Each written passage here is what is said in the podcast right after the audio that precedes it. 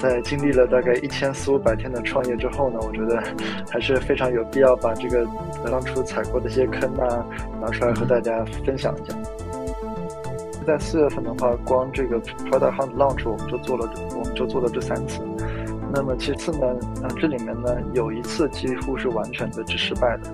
有一次呢是失败了这一大半，但还有一次呢，我可以理解为是非常非常之成功。Startup 呢，你其实不仅是卖产品，呃，其实还要卖你的人和去卖你的故事。那么其实我觉得很多 indie hacker 其实是不擅长去讲述自己的故事。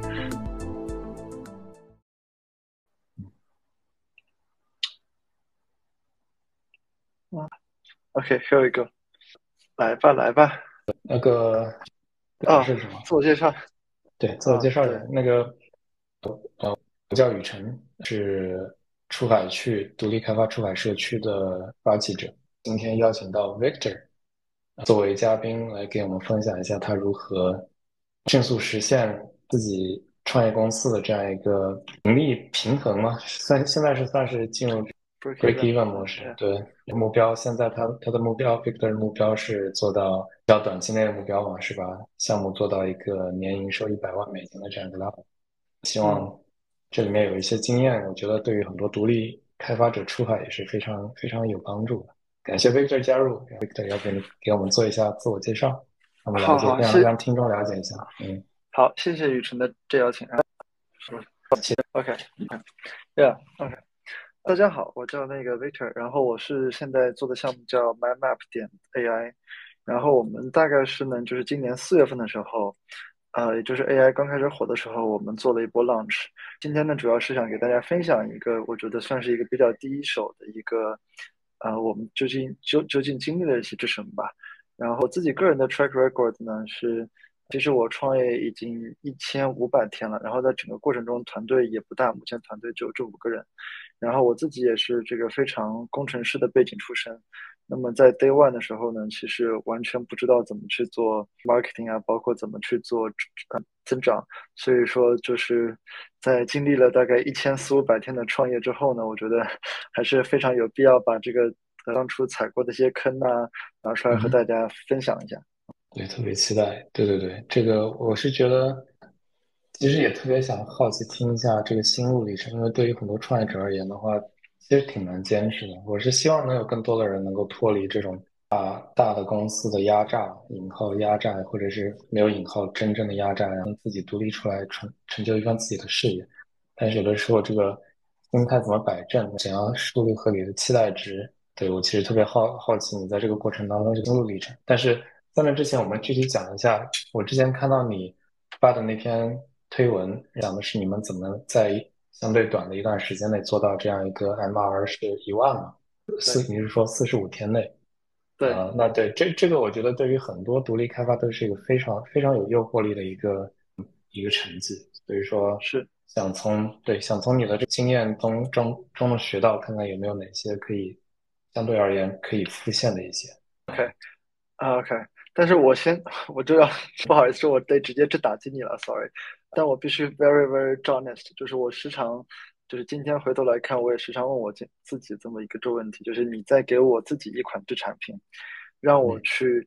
呃复现一遍，啊，比如说四十五天，你给我一个新的产品，我也很了解，让我去做，说实话对我来说也非常非常的困难，不是说不可能，但会非常非常的困难。这个这个是我想和大家 讲明白的。对我我觉得第一点，对我觉得非常非常理解，因为。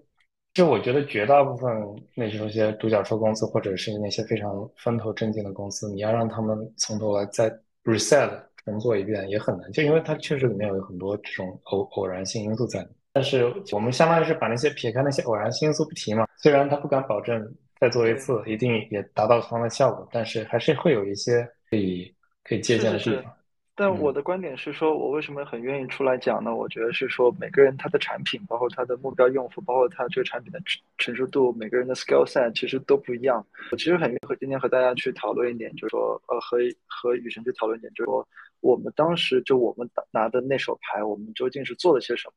哪些东西市场是市场给了，尤其是给了正反馈？哪些东西感觉是走了很多最冤枉路？我觉得更多是。呃，我自己的希望是给更多的独立开发者，更多是一个启发式的，英文叫 inspiring 的这 idea。我觉得就是咱做事情，创业者是一个非常就一性质原理的这事情，所以说你还是要结合你自己的一个这呃一个制处境去制定一个最合适的制策略。我希望是能今天能把我当时的一些思考的一些。框架和我当时怎么想的，和大家去做一个分享。我特别感谢你愿意做出这样分享，因为感觉，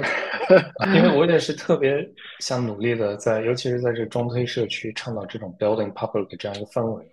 因为之前我经常听到，尤其是那些专注于国内的独立开发，就他们特别害怕 building public，就老担心的想法会被窃取啊，然后会被。剽窃啊，然后人家一看到你，哎，你有赚钱的经验了，然后立马就抄过去。国内 国内有这种特别焦虑的这种感觉，但是我觉得，既然大家都要出海，就是要把这些比较怎么讲啊，比较正正反馈、比较积极的这些对于社群有整体有好处的一些一些观念带带动起带动起来。好的，好的，没问题，非常支持。要不我们就进入主题吧。OK，那我那我。先和大家就很快讲一下我们大概经历的一些是什么，然后成你过程中有什么出问题，有什么细节，包括可以细节到说问我们看具体有有什么就有什么样的数字啊，这个月活日活多少都可以很开放的去问，因为我发自内心的觉得整个的经历还是不可就是这副线，所以说和大家分享其实没有什么这关系的。OK，OK，那我先做个就这五分钟简单的介绍我们当时这发生了什么。我自己呢，其实做这款产品也做的比较久了。当时呢，其实有一个外观条，呃，这个就是，呃，外观的环境因素呢，其实是，呃，当时整个公司其实不管是独立开发者，还是我们当时有一个小团队，其实是是非常非常之困难。说白了，大家是有很明确的 runway，这样的是不得不去。做营收了，且恰好我们当时还剩下的这一点钱都在 S A B 里面，我们当时觉得 S A B 只倒闭了，我们可能就是一个月必须要从用户那只收到钱。我自己的一个小小的 tip，永远要想自己如果下个月就关门的话，你这个月会做些什么？你会发现后来 S A B 的钱拿到了吗？后来 S A B 的钱是拿到了，对，但是但是说回来，其实你会发现。创业者嘛，就特别容易就想多，就做这个好还是做那个不好。我经常说，等你八十岁的时候，就是你不会，你八十岁的时候牙疼了，这你怎么办？你把牙给拔了。其实我们当时就陷入了一个特别有趣的，呃不能说这有趣了，啊，其实也是有点可怕的这个思维状态，就是如果一个月后你就要死了，你今天怎么拿你需要的东西找用户，之下收到钱？呃，现在来回看的话，一个上帝视角来看的话，我们做的第一件事情就是，我称之为 make a lot of specials，就是你在市场上尽可能的去啊做一些这个声呃声音出来。那么这个声音呢，我们其实最开始的时候呢，呃，包括我们当时把 Stripe 一旦接好之后呢，我们做的一件最简单的事情，也是零成本的事情，就是你去 Re 你去 Reddit 上去发帖。那么 Reddit 呢，它有一个特别的优势呢，是说 Reddit 它的这个组组织形式，它有很多 subreddit 制组成，然后是用了一个工具叫 Gummy Search，它可以把比如说你要针对学生人群还是针对 PM 这人群，你的人群几乎都能把那些讨论组 group 一下，然后在这个工具里面，你可以去搜索，比如说你要解决的问题是什么，比如说你是个 Better Presentation Tool，你就可以很精准的去找到这些 post，哪怕是半年前的 post，你去下去做一个这回复，然后去给一个这链接。那个时候呢，我呃一会儿这雨辰可以，我到时候把那个 chart 这翻一个。最开始的时候呢，我们基本上一天就二三十个注册量，非常非常少，也没有什么可能可能也没有什么付费啊什什么的。但在那个这过程中会会发现，我们当时开始做商业化的时候，你很难想我们的登录流程这都是挂的。我们当当时做了做了 Google Auth，Google Auth 都就是登录登录不了，但我们就和用户说。我们是可以只收钱了。后来还是用户告诉我们说，我我付完钱怎么那个跳转没成功，就来开始真骂我们。然后我们说，哦，这个这个对吧？瞬就是瞬间给你这搞定。但现在来看的话，当然当然这不是故意的说，就是东西没做好就上线。但其实就会发现，其实有一道隐形的这种这门槛，其实你也不用把东西做的那么的 ready。很多我们开发者做事情，希望把这个事情做好。但是其实呢，从一更加 marketing 的的角度上来说呢，如果你做的东西能够吸引到别人，能让别人去 commit，commit 就是说，不管我是留下邮箱，然后去填一个 wait list，还是说把信用卡的这个付款信息给你，我开始 start free trial，甚至是直接掏出钱，比如说你六个月之后上线，嗯，现在买的话，你就可以买六折，但我今天也不吃，也不 charge 你。总之，其实能让用户 commit 是一件特别特别重要的事情。对，所以说我们最开始的时候，对这个点我一定要 echo 一下，因为我我觉得，尤其是对于这种做独立开就做开发、做技术出身的人，特别容易陷入这个叫什么陷阱？就 I'm not ready，我还没有准备好，那我再打磨打磨，出来不太好意思出来见用户。这里有个微妙 balance，我觉得需要一点点矫枉必须过正的感觉。就对于如果是你是技术，我想对社区的成员说，如果你是技术出身，你一定要舔着脸、厚着脸皮先把东西推出去。就当你觉得我还没有 ready 的时候，其实你已经比很多可能非技术出身的人已经 ready 多了。尽早去，对你就想，嗯，你产品 ready 就是我刚刚说的牙疼问题，就是是一个问题，你也痛，但是不重要，你是先活下去，嗯，所以说这个是做一个产品，你说我就是我我自己就是爱好这东西，我就希望我做的产品存在这个世界上，it's okay，你就可以对吧？你永远可以这你可以这免费，你可以做成 Wikipedia 那样，嗯，但是。如果你但凡想商业化的话。你会发现，其实你需要别人的 commitment，而这个 commitment 最好是把离钱越越近越好。嗯，对，因为对，对我感觉，只要不是让用户真的要掏腰包那一步，很多时候这个信号可信度还是不太确定。对，对，对，这个其实就是说，你其实历史上有很多案案例了，比如说哔哩哔哩让你一上来先做这一百道题这样子。就是其实你是希望用户，就是尤其是早期用户付出比较高昂的 commitment，去去去去教育你的这个，这个是我们最早在 Reddit 上这发帖，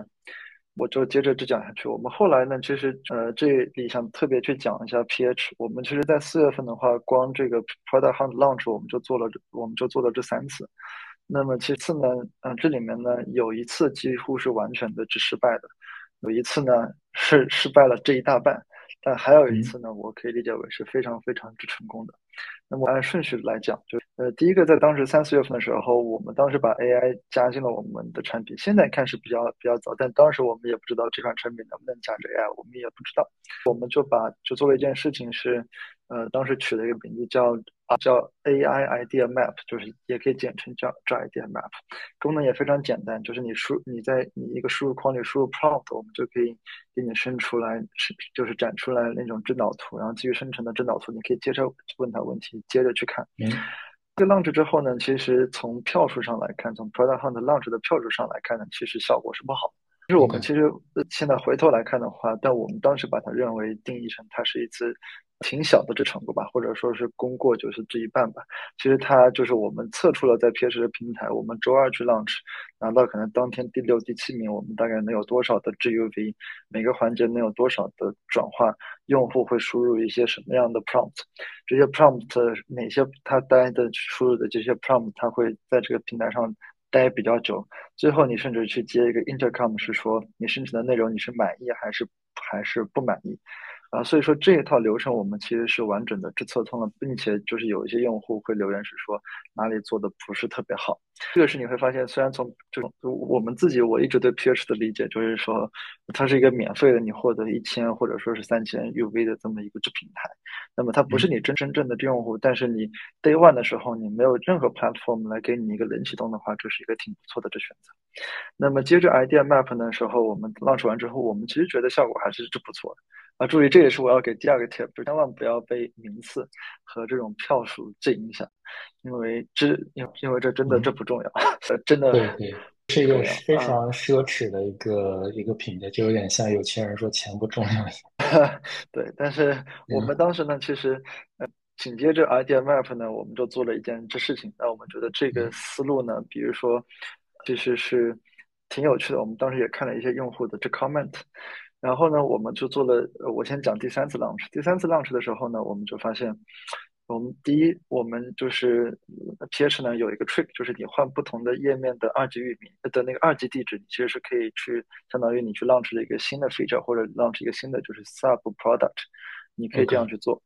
第二是说呢，我们当时就我们甚至比这个更接近，我们买了一个这域名叫做 ChatGPT 2D，就是二 D，叫 two dimensional 的。就是 two dimensional 这意思，这个域名只要十美金这一年，而且当时没有人买，我我甚至想把 ChatGPT 三 D 给买了，呃，也没有特别管 legal 类的这一手，反正后来也不是我们产品名称之一。但是我们就做的，然后就贴的这个 idea 非常简单，就是就是一个二 D 版的 ChatGPT，你一个 conversation，你原来在 ChatGPT 上你是一个直线性的，我们给你一个说可以是这二维，就是除了上下不断的去问，你也可以左右不断的去拓展。那么这个时候呢，会发现，呃，就从第三次 launch 啊和第一次 launch 很有趣的，第三次 launch ChatGPT two two two D 的时候，这个 launch 的 upvotes 数量还少一些，但是它上的 newsletter 多很多。这是有个很大的好处，是说你第一天上完之后，很多人会把你加他他的 news 话题度和用户活跃度都多很多。是那些 PH 上面的那些人，他们自己运营的 newsletter。提到了你的产品，对，就是有一些人，他比如运营的一个，比如说 AI，就是 AI tools for for marketing 的这么一个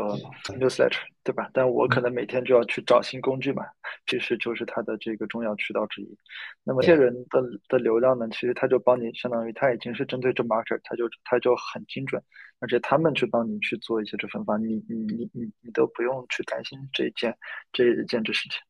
所以说。就是说一个和产品这无关的点，我们后来觉得名字真的非常非常之重要。就 GPT Two D 呢，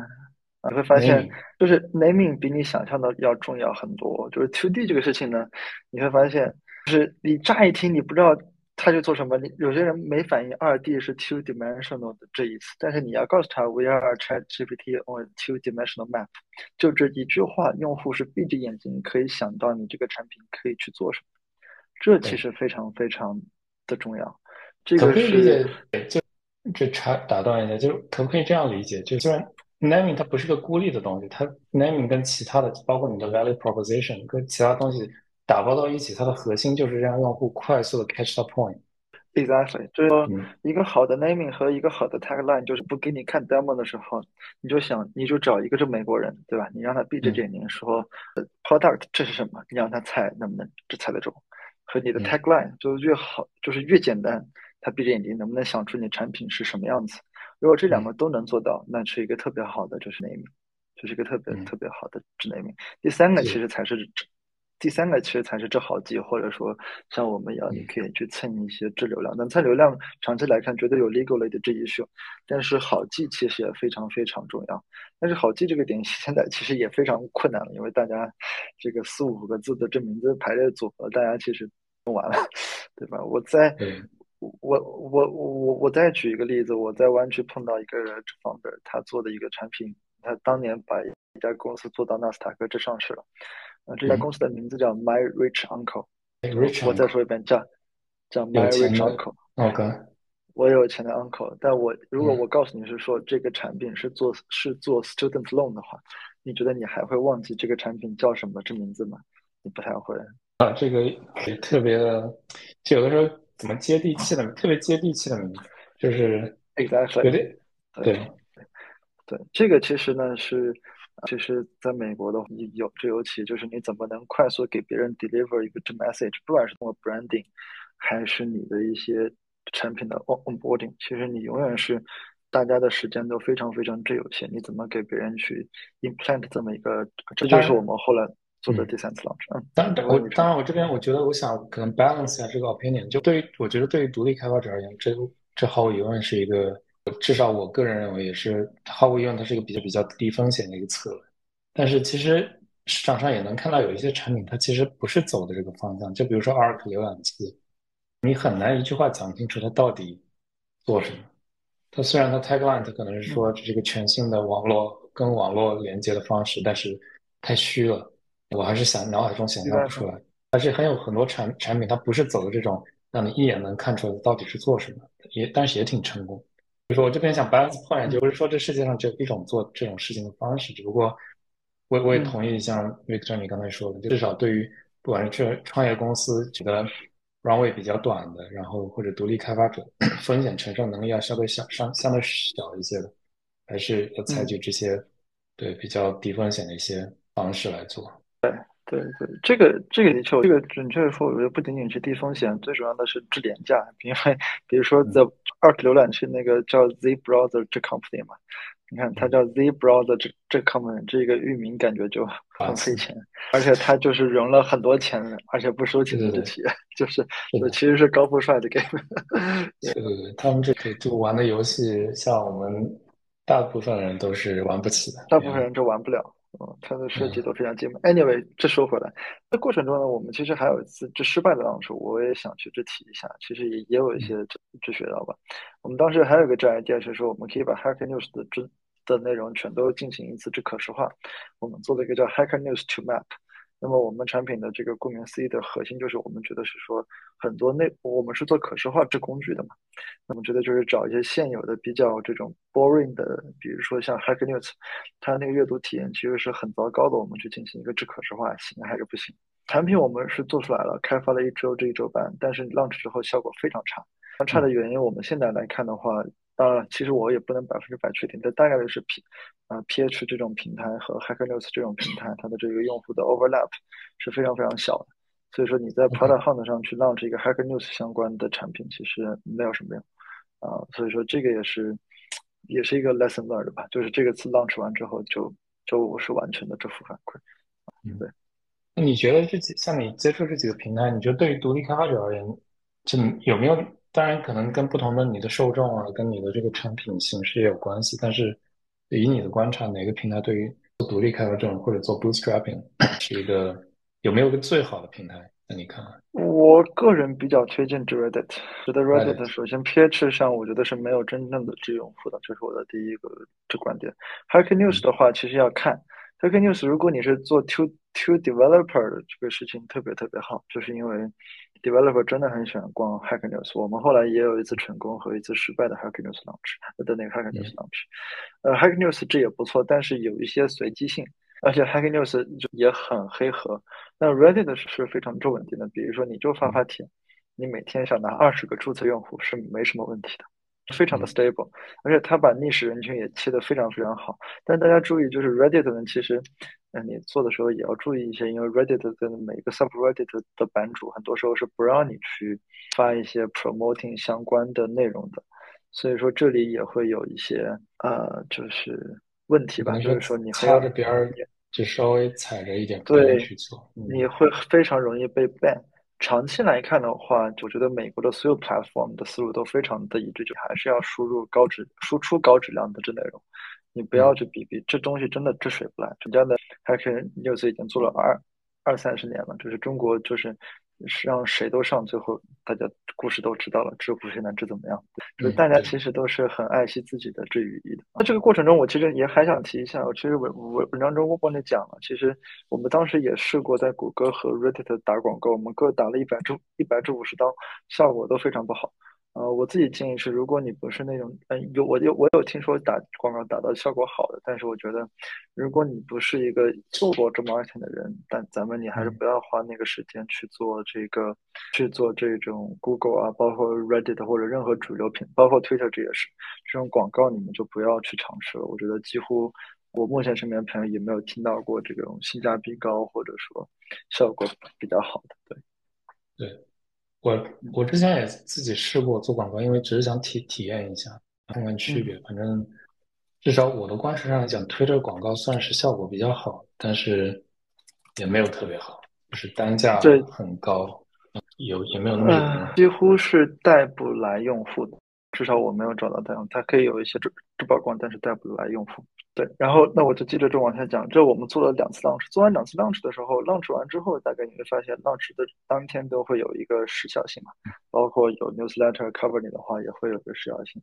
啊。然后在这个呃，你会发现的那个时候就能把我们的这种注册量可能拉到每天一百个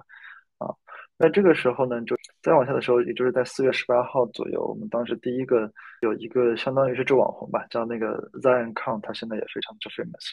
我们就突然看到，就是有一个在我们的 Stripe 就能看到，当初一天大概有三十个房卡，也就是 Start Free Trial 的人。我们当时是非常惊讶的，然后后来才知道是他在 Newsletter 中提到了，就是这我们。然后我称之为这属于 Angel Influencer，这是在四月份的时候这嗯这发生的。后来也有一个，呃，你会发现国外的这种 influencer 至少在有不少还是非常 nice，而且在四月份的时候，还有一个小哥叫 Riley Brown，他他主动先做了一个这视频发在 TikTok 上，然后我们也看到 Sir，但我们不知道他是从从哪来的。然后他做完视频之后，他去我的他找到了我的 Twitter，下面去留言是说 I made a video for you，然后 I have those those 就是这 questions 一二三，你能不能 answer 我？然后我就这我然后我就去 answer 他，和后来和还也和他建立建立一个比较好的这种 mutual 呃 relationship。至少在四五月份的时候，在市场上有一个。呃，我觉得 influencer 其实是也有是有一些这 f o 的，有一个很大的，就呃，有一些人就看到了机会，想去报道 AI 产品，他能成为这网红嘛？啊，所以说，如果你的产品做的足够的新颖的话，或者当时还市场上还比较 AI related 的产品还是比较稀缺的时候，其实他们是很愿意去报道你的。那么有了这两个 influencer 之后呢，我们就后来就发现非常有趣的现象，说别人就会去偷他们的视频，或者去 copy 他们的视频，或者去 copy 他们的这帖子。我称之为 influencer 也会有网络化之效应，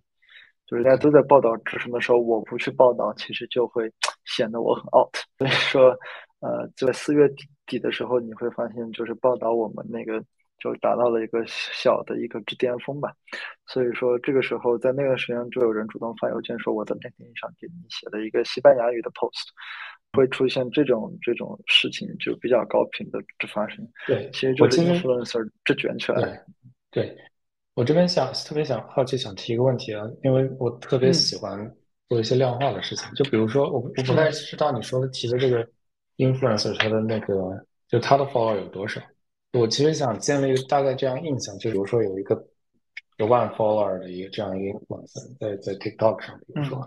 他能给你带来多少的注册用户这样，或者付费用户？这个呢，其实首先 TikTok 这种有很多假粉丝的情况，就我的那个好像他当时有二十万的这粉丝吧，他发了一个的时候，我们当时好像有三十万播放量，当天可以到两百个就是绑卡的注册用户，也就是到最后可能在六七十个付费用户。左右，差不多一天一天。OK，对，差不多这样。但这个我觉得也要看人，因为也要看这个 in 看这个 influencer 他的这个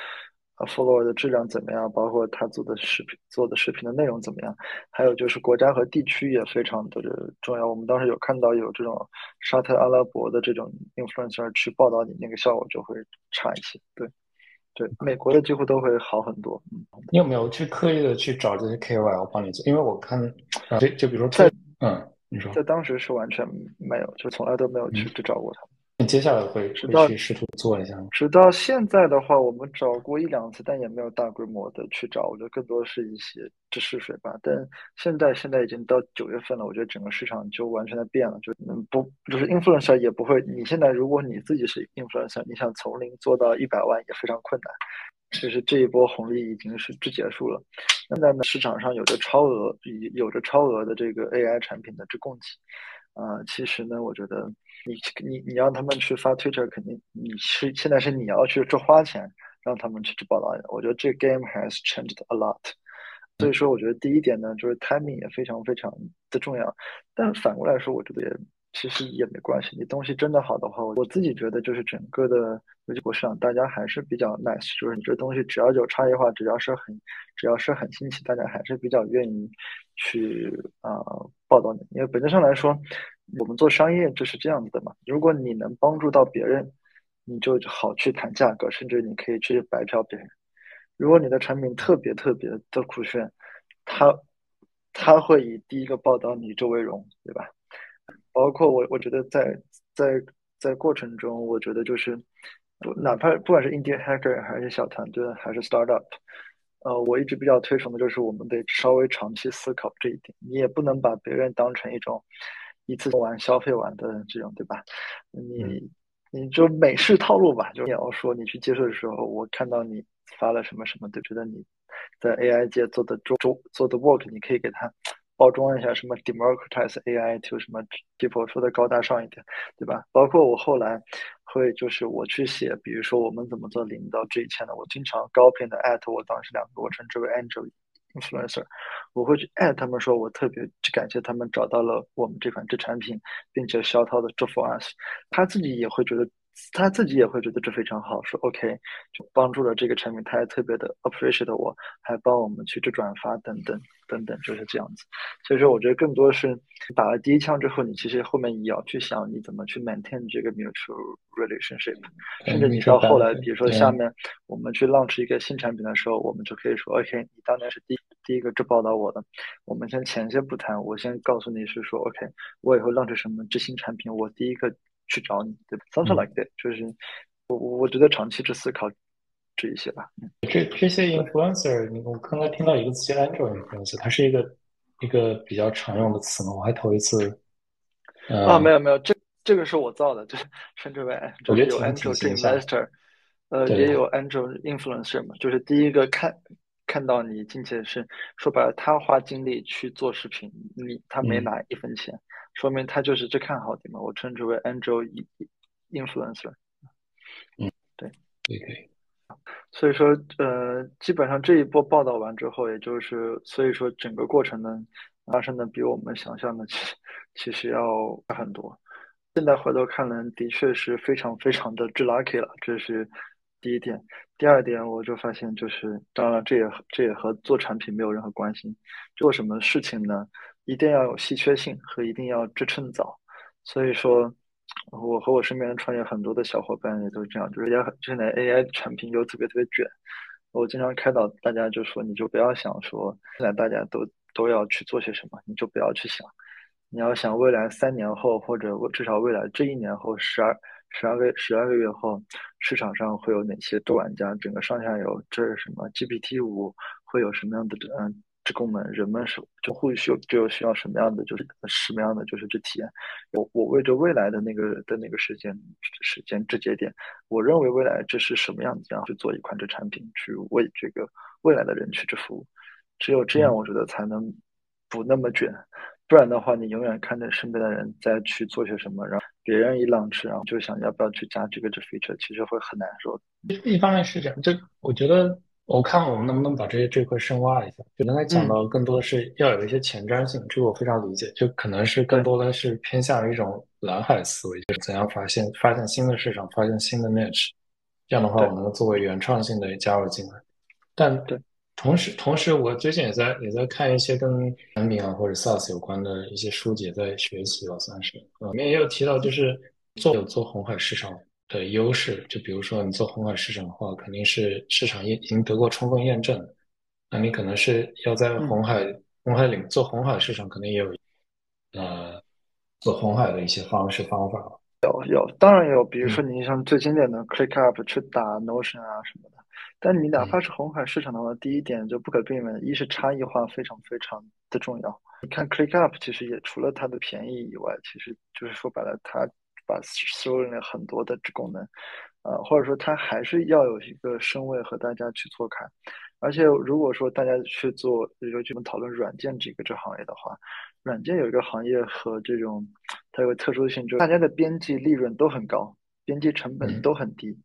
也就是意味着是说，这不是一个特别好打价格战的地方。这不像中国是说，OK，我们当年造钢铁，对吧？我们造的特别多，然后多出来之后，我们还可以这个，我们自己自己做，我们我们还可以把多出来的钢这钢就出口。做软件不一样，你会发现做软件的话，因为美国的公司也，它产品做出来之后，它也可以，只有复制粘贴这一份，它也就可以卖更多份了。所以说，嗯，这种新从这个成本上来说，至少价格这一项是被完全去拿掉了，就就不是你一个可以去差异化的这一个点。你更多时候，甚至，嗯，美国市场，我甚至为就是说，这呃发展的也有一些畸形啊，就是用户愿意为任何差异化这买单，比如说。更简洁的什么什么什么，对吧？什么什么上多一个这功能，甚至我自己开玩笑是说，差异化的东西如此的重要。我们产品在做的时候，包括在取名的时候，为什么叫 Map？原因就是我不想和我不想和用户认为我们是另外一个真另外一个真 Mirror，另外一个白板的哦工具。所以说我们用 Map 这个词，也所以说由于 Whiteboard 为了和所有的 Whiteboard 区分开，我们只做 Dark Mode。就是让用户说我们其实不是同一类，你可以理解为就是 trick，就是这种户。那在用我们产品的时候，不要想，哎，其实我已经给 Miro 这买单了，凑合凑合我也能用，千万不能让他这么想，一想就完了。对对对，就是需要，甚至需要去刻意的做这样差异化。对，差异化是绝对要刻意去做的嘛，因为就是非常简单的，就是感觉现在都是生活在一个超供给的这年代嘛，啊，你就理解为就是在美国，就美国市场买 sat，就像在上海去买咖啡一样，如果你是 生活在上海的话，咖啡店特别特别多，你是不愿意去喝星巴克的，因为我出门，甚至首先有很多小众的店，有很多新的就是口味，我有同样的价格，甚至更便宜。我可以喝到不一样的这口味。我每天去尝鲜，可能我的一个办公楼都有都有就是五个店，我其实就可以去尝试嘛。这是这这是发生在上海，比如说你就看上海的咖啡特别特别的发达。美国的 SaaS 其实也是一模一样，就是这种 SaaS 其实什么什么样的这都有。用户为了一个新的体验，SaaS 卖十美金，其实在美国，你我买一个 Venti Flat White 在 Starbucks 是五块七毛五，也就是一到两杯咖啡的钱。就是美国人用 SaaS 就像渴了要去买一个能量水一样，这个价格对于他们来说是非常可以去接受的，所以他们可以接受，就我买两瓶咖啡的钱，我只是买一个茶叶泡或者我当时就爽一下，这个其实是在欧美市场是完全接受的一件事情。所以这这也是我特别鼓励国内独立开发一定要尽早出海的原因，就相比消费力啊、消费意愿、付费意愿，完全没有可比性。对。嗯，这个和国内就差太多了。很多时候，呃，就我自己也是工程师背景出身，我们希望产品有价值，但不得不说，在收到钱这件、这件、这件方面上来说，你会发现，很多时候不是你产品没有价值，是用户不会有这个付费之习惯。你想想你自己和你父母有多少消费之习惯，这不一样，你就就是这知道了。所以说我父母会去愿意花很多的钱去买一套红木制家具，就在我眼中是。Utility 是特别特别差，还不如就是这一家，但他们就愿意把钱花出去。很多时候，如果如果你是为爱发电，做下一个 Wikipedia，那那我下面说的不适合你。但你但凡是说哦，希望他养活你自己的话，你就得尊重。其实，商业本质的很大一部分说，用户是不是愿意为你这件事情去付钱？嗯，一定要找一个愿意的这市场和这个市场上的人，他愿意去为你这个服务服务去付钱。这个是我后来怎么说呢？当年也非常非常的清高，但是现在被不断这个逼急了也能做出一些。你账上钱，你的这个 公司的钱，公司的账上钱都在一家已经倒闭的这倒闭的银行里，你就节操什么都不要了。你八十岁的时候裸奔一下，那就裸奔一下没关系。有有的时候还是需要一些一些 push 来跨出自己的舒适区。对，就是我自己常常做的一个小的一个思维思维训练吧，就是给大家想想，就就就就以前朋友就开玩笑说，大家为什么愿意给算命软件支付钱，解决的是什么样的就是这需求？你就想想，虽然我们可以不认可很多事情，但是你就想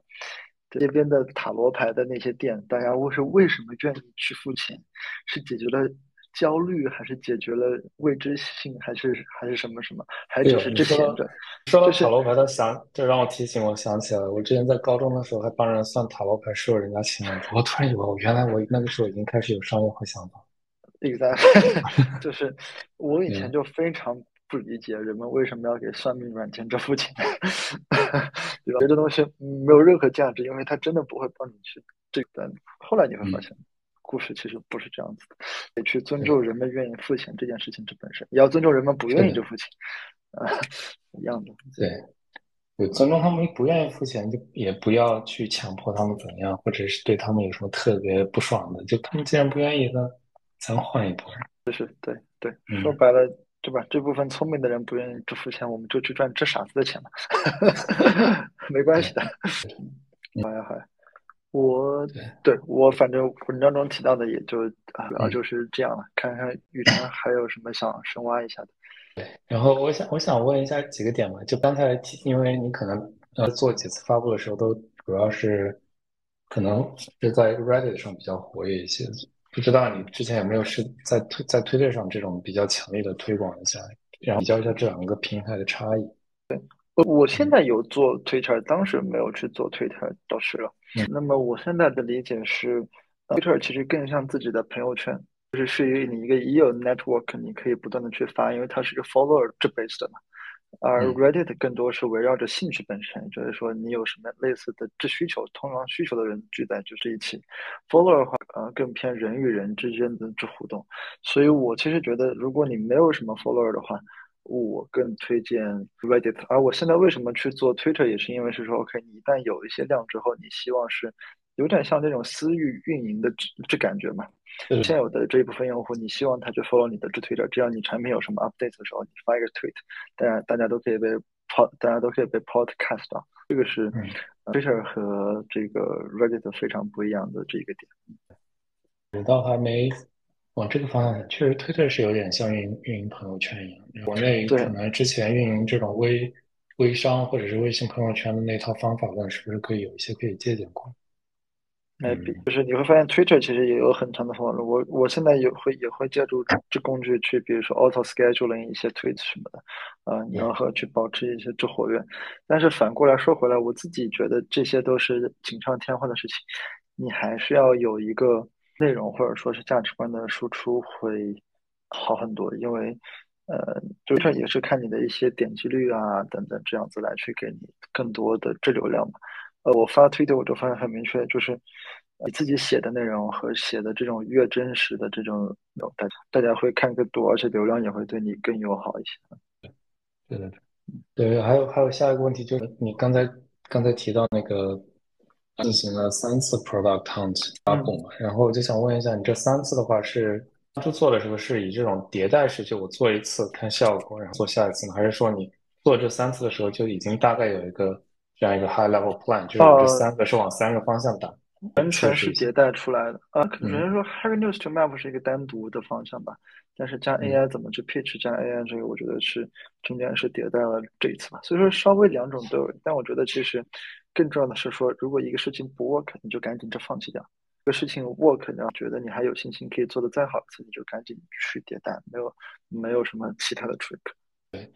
那就刚才提到这个。哪个想法或者哪个产品的这个方向 work 不 work 这件事情，就其实就包括我自己也经常会有这样的纠结。就人第一点就是想知道这个想法到底用户买买账，就是市场验证，这是一方面。另外一方面就是想这个想法到底有多大潜力。就 OK，就算可能市场用户能很快买单，但是你当你发现你想要深挖的时候，这可能不足以养活你自己，就特别小的一个池子。就以你的经验的话，怎样？就他我其实提了两个点吧，一个点就是怎样去快速的获得市场验，就快速验证你的想法。就像你刚才讲的，比如说通过去发布，一次次发布迭代出来，这是一种方式。当然可能也有其他方式。另外一个第二个点就是关于你怎么大概能估算出你这个想法到底有多大潜力。对，嗯嗯，那我我觉得这样，首先呢，那回答你第一个就是说。怎么去迭代？或者我觉得就是说，至少我自己的问题是，我是工程师背景出身，所以我其实特以前特别不喜欢去去做很多的真验证啊。所以我现在觉得呢，能做一些就做一些，比如说你能去 Reddit 上发帖等等这样子。但就是咱也要自信，自自自信的底层思路是错了的，是错了，这没关系，并不是我们自己多牛逼多么的就是这一个。如果你觉得这个方向就是牛逼。就潜力，或者说，哎，哪怕有负反馈，我觉得，哎，我也学到了什么，我觉得还可以再试试，你就接着去做，就自己就是就是创业者两难的，就是我我觉得是终极就是智难题，就是你要学的很快，也就是要去 open mind，但你自己也要去坚信一些什么，坚持一些对吧？你又你又不能特别的就是放弃。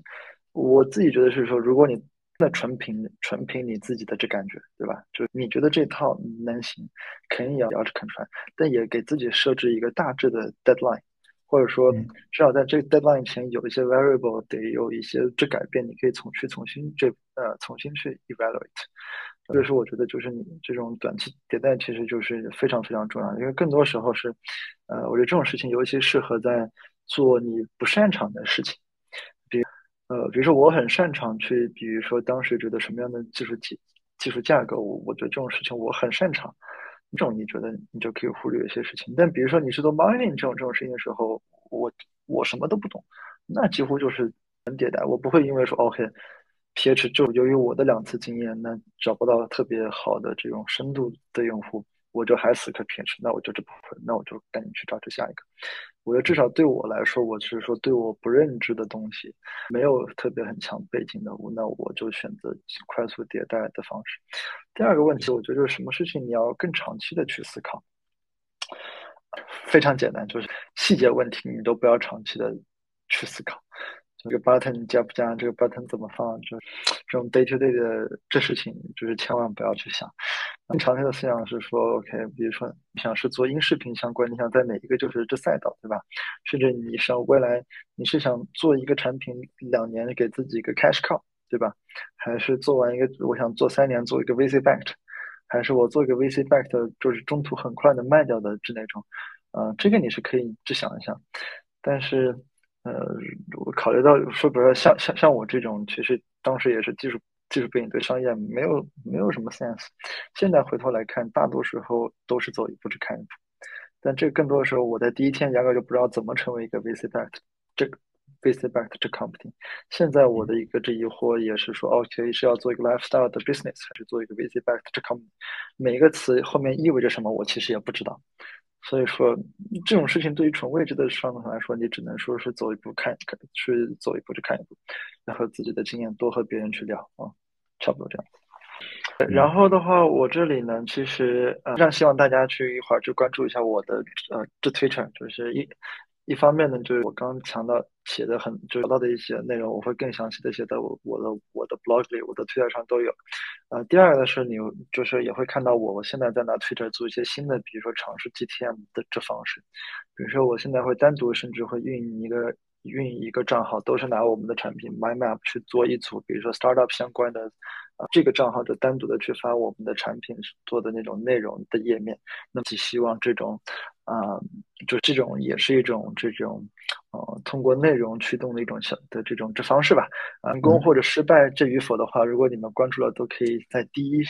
就是他最近的这个第一人称知视角看到这个事情还是成功还是就是这失败这样。感谢 Victor，我觉得你现在公司或者项目的这个发展进度很快，然后很多的。跟很多的这种独立开发出海的这个节奏跟呃时间点也很近似，所以说我相信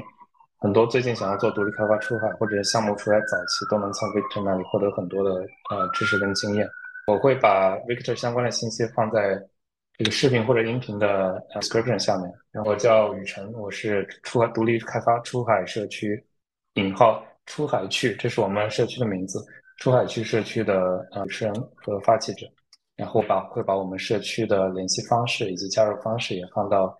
呃个视频或者音频的 description 下，也欢迎大家的关注，感谢感谢。那今天也特别感谢 Victor 的时间，呃，确实从中学到了许多。我希望一会儿能够把这些内容大概做一个文本也分享出来。没问题，感谢，这是这雨辰，然后最后再加带一个，也希望更多人来到雨辰的这个平台上去进行这分享。呃，其实原因也非常的简单，就是你会发现，就是呃，startup 呢，你其实不仅是卖产品，呃，你其实还要卖你的人和去卖你的故事。那么，其实我觉得很多 indie hacker 其实是不擅长去讲出自己的故事。这故事的这个量是非常非常大的。你去看一个电影，还是看一个好的一个广告也好，就最好的广告是一个好的故事。所以说，也鼓励大家啊，来到雨辰的平台，把自己的故事讲出来，也能更好的启发更多你还看谢谢。好，感谢 Victor。行，那我们下次再聊。OK，好，那就先这样。反正